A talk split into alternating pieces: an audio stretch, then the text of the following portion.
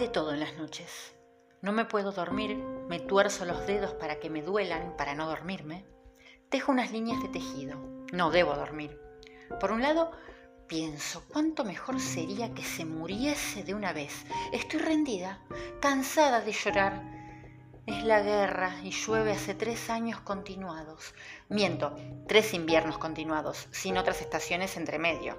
Llueve y llueve y llueve y truena, y llueve y truena y llueve. Hay mucho que hacer. Tuvimos discusiones tremendas con Cara. Está poseída. Le veo signos extraños. Tiene ojos de ratón y parece un murciélago o un vampiro. Está siempre yendo y viniendo hipnotizada en su dolor queda de pronto parada, amarga y seca, mirándome cuando tejo, o espía desde la escalera. Está insoportable de pegajosa. Si me muevo, ella se mueve, si canto, ella canta. Espera que le converse, pero no tengo qué decirle. Ella quiere que yo sea igual a Kiri. A veces se cruza en mi camino y me desafía, pero soy su hermana mayor no voy a permitirle desplantes en esta casa la chiquilina insolente. Hay guerra y estamos a punto de morir, es cierto, pero no por eso voy a dejar que todo se derrumbe en mi interior. Trato de conservarme entera, aunque me falte la mitad de la dentadura y las manos no me respondan. Lo peor es no tener vestidos mejores, ropa interior y mis anteojos. Si pudiera recuperarlos. Creo que fue Cara la que me los escondió. Ella insiste en que yo misma los perdí esa vez que subí por los caños hirvientes y quedé en medio de la refriega entre aquellas dos bandas antagónicas, la de los seres con cara de jabalíes y la otra, la de los seres con rostros de Sally Field en la novicia voladora, unos contra otros. Allí perdí mis anteojos. O no sé, todo es tan indescifrable. Después de aquello no volví a ser la misma. Producto de la excesiva humedad apareció la artrosis deformante en mis manos, los problemas psíquicos derivados del encierro y la falta de luz solar. Si viniese una oleada de amor refrescante, como anhelo que se despierte Dios y nos mire un rato, ruego y rezo sin parar. Esta noche cara está hace tiempo en el cuarto con Kiri. En cierta forma me echó puso tal cara y la vio tan mal a Kiri después del invento que hice con las ondas y los catéteres que se enfureció. Tenía razón. Pero es que no se puede seguir sosteniendo lo insostenible. ¿Es que acaso va a acusarme de querer matarla? Si me dejaras una sola vez hacer lo correcto como me enseñaron en la secundaria, me dijo Kiri. Cara, perdón, mirándome a los ojos. Miré a Kiri y le vi que tenía toda la estopa que le tapa la boca completamente ensangrentada. Tenía razón, cara. Tenés razón, cara, esta vez tenés razón, le dije. Y bajé y me fui. Hace dos horas que está ahí, no sé qué hacer. No sé qué hace ella. Creo que si no se apura un poco y viene y me dice algo, voy a enloquecer. Aunque no, bueno, que sea lo que Dios quiera. Es hora ya, ¿no? ¿Cuánto hace que venimos de agonía? Qué horror lo que puede pensar una. Ahí viene, ahí baja, a lavarse. Apenas la veo en la penumbra, parece desesperada. ¿Habrá muerto? Voy a ir a mirar. No puede ser que estemos peleadas en medio de este vendaval de truenos, lluvias, rencores, enojos, reprimendas, culpas, vergüenzas, estertores, agonías y muertes. Carita estuvo bárbara, es la verdad. Después de lograr subir por el elevador, consiguió abarajar en la volada una especie de envoltorio con pebetes, pañuelitos de dulce de leche, croquetitas de copetín calientes y cientos y cientos y cientos de botellas de vodka, pero que lamentablemente vinieron reducidas, aunque hay bastantes. Anoche quise quedarme despierta, pero se me cerraron los ojos, así que hoy, apenas desperté, supe que era primavera porque ya lo había decretado ayer. En primavera nace y renace todo. Kiri cumple años en primavera, así que me dije, ¿Cara consiguió lo necesario para pasar una primavera agradable? Bien, entonces mañana es primavera y mañana es el cumpleaños de Kiri. Cara quedó encantada. Aceptó ipso facto e hicimos la lista de invitados. Walt Whitman, Isadora, Rimbaud, Baudelaire, Voltaire, los hermanos Lumière, Janis Joplin, Coco Chanel, Paul Libert, mm, eh, Tununa Mercado, Rousseau y Rousselot. Y por qué no el comisario Patty, entre otros. Yo estoy con un vestido blanco, con un moño adelante y me río porque anoche tuve un sueño maravilloso en el que me visitaba el amor. Yo le preguntaba, ¿cuál es tu verdadero nombre? Y él decía, el amor. Yo le insistía y él decía, me llamo Hipólito, el amor, soy el amor. Y señaló algo en el horizonte diciendo, el verano que viene nos veremos en este mismo lugar, fundaremos una nueva sociedad y seremos los nuevos Adán y Eva. Haremos un nuevo mundo allí. Y me quería decir en un lugar allá en el horizonte, pero yo no vi nada y desapareció. Quedó la playa un rato largo, solamente la playa, con el agua, que llegaba hasta ahí lamiendo un brillo y se iba y volvía un poco más lejos. Quise quedarme despierta para disfrutar del paso del tiempo, pero se me cerraron los ojos. Me despertaron los pajaritos que son maravillosos. Es un concierto espléndido. La cuestión es que lo dijo claramente. Si vienen los invitados, yo bajo y canto. Primero la até a un arnés, después até el arnés al respaldo. Se resistió un poco a las ligazones. No aceptó que le destape la herida del ojo. De todas formas, eso tiene que ser otra operación. La gasa está muy pegada a la sangre y hay tubérculos, pero parece feliz. La mueca, claro, la que le conseguí fijar, por decirlo de algún modo. Los pelos que le faltaban se los pegué con plasticola. Y esas uñitas todas podridas se las saqué y le puse dos conchillas marinas que arranqué de su alajero. Le quedaron maravillosas. Está toda dorada. La herida ni se nota. Tiene moretones, pero la sangre se le coagula y cae, no sé por dónde, pero cae. Las canciones de la novicia rebelde. Cara tiene una bonita voz. Si se trata de cantar, es la primera que se prende. Hoy está festiva y propone juegos y chanzas.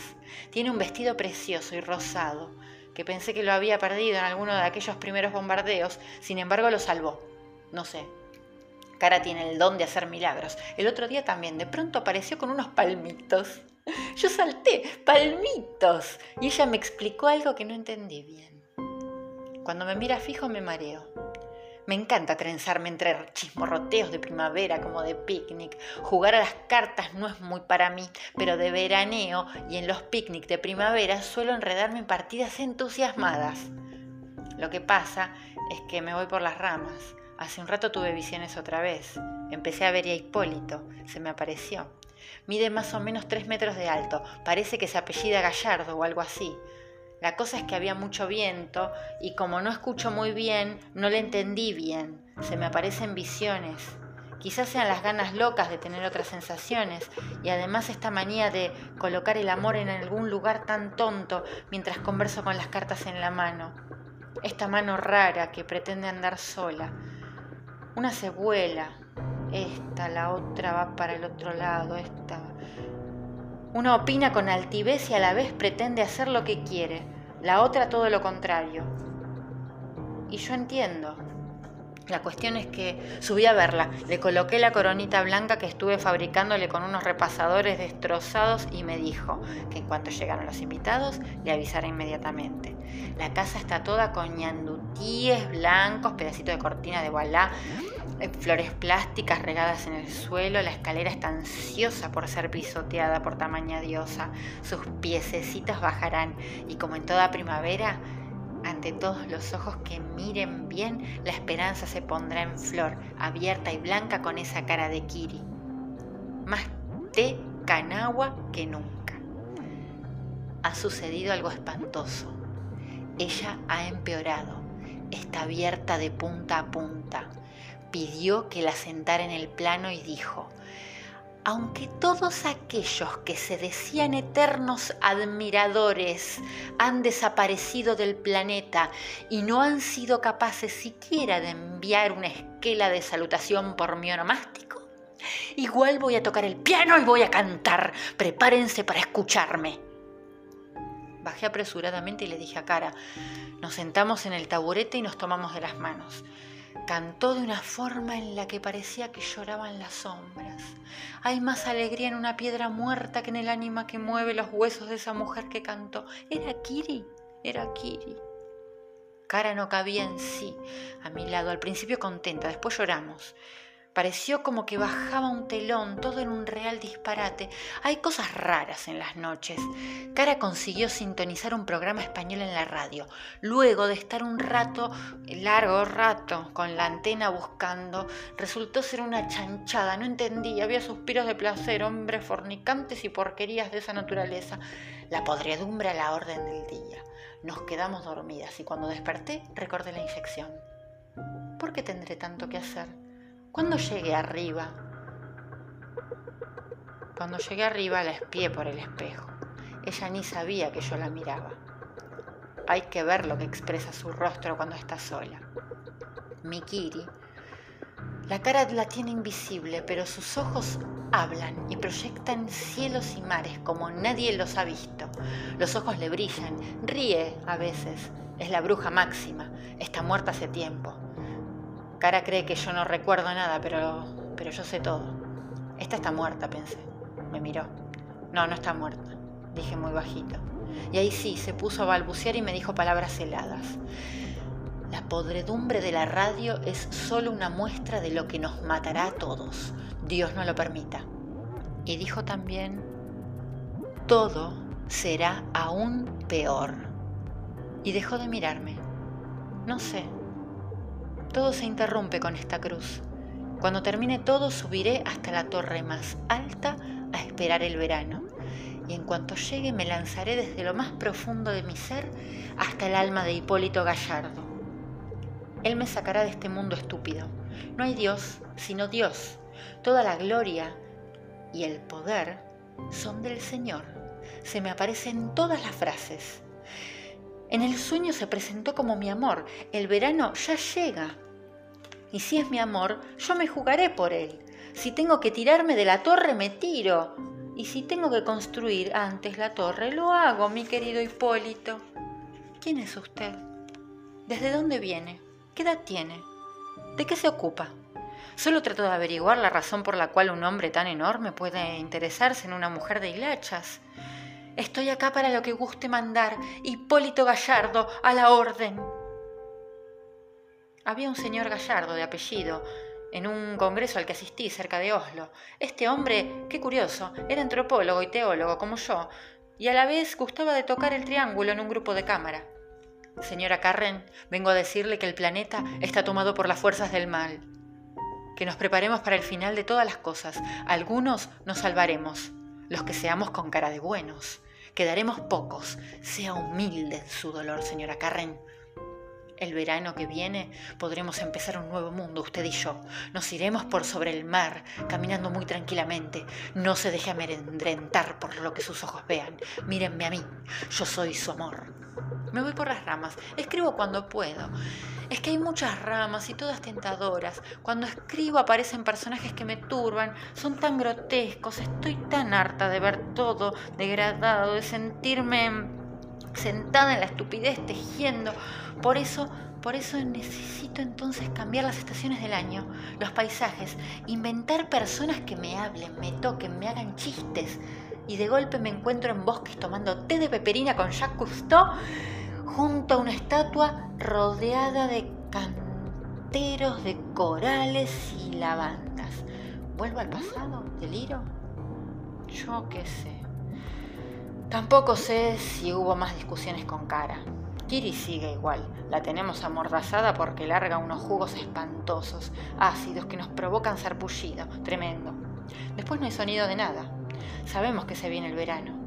A Cara no le causa mucha gracia la idea. Cuando le conté que había decidido la llegada del verano, puso mala cara. Claro, ya es más madura, casi una mujer. Ha sufrido tanto que de su frescura y su alegría han quedado una figura de perfil sombreada, erosionada por el dolor. Está gris y no sonríe. La otra vez me lanzó en la cara el agua de un vaso porque empecé a reír y reír, reír como una estúpida. Y recordé, porque recordé el olor del gabán de Hipólito.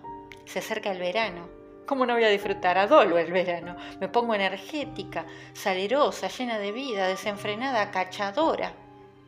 Ya tengo todo planteado, planeado. Podré entender el amor. Se decidió postergar el verano cuando Cara subió a buscar alimento con el elevador, aplastó a dos en la oscuridad. Sabemos que eran dos por los gritos, pero tampoco estamos muy seguras de que aplastó porque esos gritos no parecían muy humanos que digamos. A la vez hubo subidas de tensión y cortes totales, temblores, como si afuera estuviesen picando o removiendo con topadoras. En uno de los apagones vino una de las peores requisas que llevamos vividas en este encierro. Lo que hicieron con Kiri no puedo escribirlo porque sería reproducirlo, confirmarlo, darle espacio en mi mente, no. Dice Cara que la vio sonriendo, no sé. Es todo tan raro que ya no puedo creer en nada. Los mensajes de esperanza han empezado a hacer las agujas de la tortura. Ya es una agonía demasiado larga. Subí y la maté. Sucedió lo que tenía que suceder.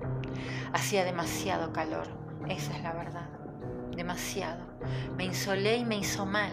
Me puse a hablar estupideces y se apareció Hipólito y reí tanto y recité. Triqui, triqui, triqui, bu, espejo mágico, dime tú, dime, dime, dímelo, si la alegría hoy reinó. Veo a Pipito, a Lucina, a Floribel y a Tonino. Después hablé idiomas inventados y dije tantas pavadas que de golpe cara, que hasta ese momento parecía estar viviendo otro verano normal, se paró, me dijo basta y me encajó un cachetazo y apagó todo. Se acabó el verano cuando recién empezaba. Me dijo cosas de tal rigor y seriedad, con tanto rencor y lucidez, que al volver a mí misma me sentí ridícula y humillada. Habló de mi egoísmo ante la tragedia, ¿Para qué querés tanto amor de verano si lo nuestro es un invierno eterno? Quedé muda. Ella entonces decidió que pasaríamos directamente a un otoño, acorde con la situación de Kiri, y así se hizo. Se puso la ropa de otoño, la bata de florcitas blancuzcas, y yo quedé sentada en la reposera de un verano apagado de golpe. Miré todo como por primera vez. Vi las cosas muy claras y fui al cuarto de Kiri y la maté. Bajé, me saqué la gorrita y mostré mi cabeza pelada y le dije, se murió. Me puse los zapatos, el sobre todo gris gaspeado, y agarré la valijita. Ella fue y buscó el prendedor valiosísimo de Kiri y pretendió colocarlo en mi solapa, pero me negué. Nos saludamos con una especie de abrazo frío delicado, sin manos, apenas cara con cara, muy poco. Nos miramos y me fui. Ahora estoy acá, en lo alto de la torre más alta. Pasé por el hueco de abajo de la cama de Kiri, subí hasta la guardilla, llegué hasta la primera torre, alcancé muy dificultosamente la segunda y luego la tercera. Y de ahí hasta aquí estuve todo el día subiendo. Ahora que estoy por conseguir la libertad tan anhelada, escribo esto último, deseándole al que lo lea que tenga algún Hipólito, alguna puerta abierta, alguna torre